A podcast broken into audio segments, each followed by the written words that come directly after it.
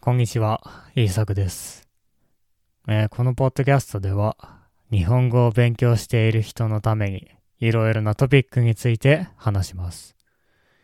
では今日も日本語で考えていきましょう。今日のトピックは、いい夜がいい朝を作るです。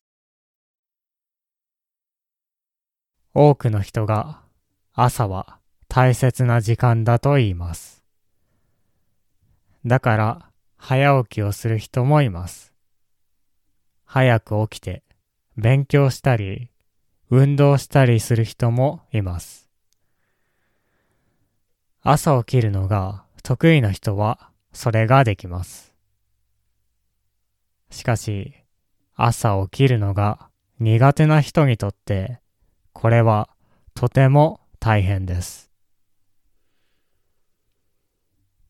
このような時、大切なのは前の日の夜になります。夜をよく過ごすことによって、朝もよく過ごすことができるようになります。多くの人は朝を良くしようと思って朝のことだけを考えますが、実は寝る前の時間も大切なんです。確かに朝起きるのが得意な人は前の日にどのように過ごしても朝起きることができるでしょう。そのような朝方のタイプの人は夜に遅くまでお酒を飲んでいても映画を見ていても朝早くからしっかり起きることができるかもしれません。しかし大抵の人にとってそれは難しいでしょう。夜遅くまで起きているとやはり朝起きるのも遅くなってしまいます。もし早く起きれたとしても一日のパフォーマンスはとても低くなってしまうでしょう。やはり寝不足ですから一日中眠いまま過ごさなければいけません。午前中も眠いでしょうし、昼ご飯を食べた後なんかは起きていられないかもしれません。いい夜を過ごすために特に気をつけなければいけないのがブルーライトとカフェインでしょう。カリフォルニア大学バークレー校のマシュー・ウォーカーはカフェインが夜の睡眠を奪うと言っています。私たちの脳の中にはアデノシンというものがあります。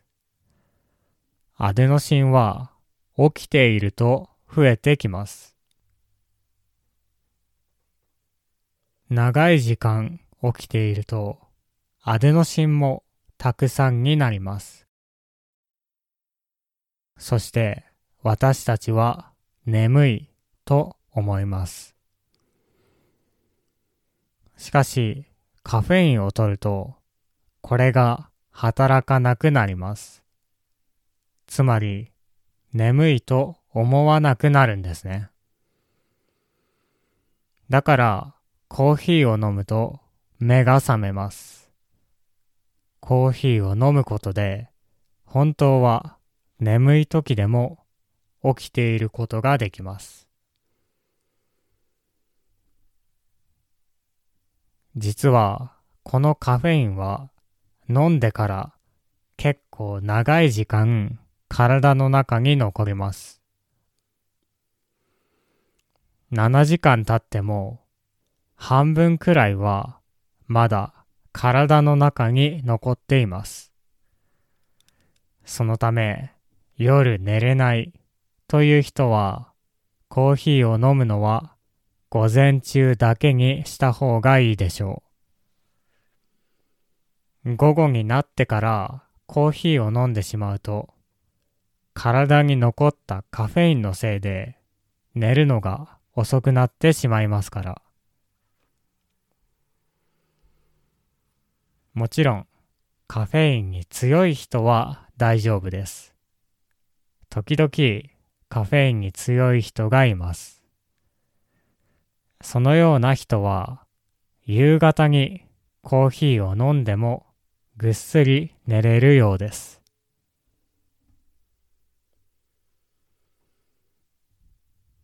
もう一つがブルーライトですね。これも有名なのでみんな知っているでしょう。ブルーライトの明るい光を見ることで私たちはまだ起きている時間だと思ってしまいます。だからそのまま寝ると睡眠の質も下がります。その時に大事なのはやはり寝る時間よりも少し前からブルーライトを使わないことでしょう。寝る前の30分でも1時間でも2時間でもいいです。自分の生活のスタイルに合った時間でいいので、寝る前にはブルーライトを使わない時間を作った方がいいと思います。このブルーライトもまた私たちが寝るときに必要なメラトニンというホルモンの働きを抑えてしまいます。そうするとまた寝るのが遅くなってしまうんですね。寝るのが遅くなると、やはり朝起きるのも遅くなってしまいます。そうして寝る時間が短くなると、次は一日中眠いままで過ごすことになるでしょう。結局、いい朝を作るのは、いい夜なんですね。もちろん、みんなが早起きしなければいけないわけではありません。人にはクロノタイプというものがありますから、朝型の人もいれば夜型の人もいます。クロノタイプというのは時間のタイプのことです。朝簡単に起きることができて元気な人。朝起きれないけど夜まで元気な人。このように人にはそれぞれのクロノタイプがあります。だから早起きじゃなくても普通の時間に起きてもいいでしょう。ただ普通の時間に起きるときでもやはり気分がいい方がいいです。そのためにもやはりいい夜は大切です。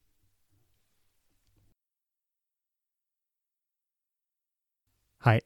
今日はいい夜がいい朝を作るということについて話してきました。また、このことについてのニュースレターも書くので、ぜひチェックしてみてください。では、聞いてくれてありがとうございました。また次回のポッドキャストでお会いしましょう。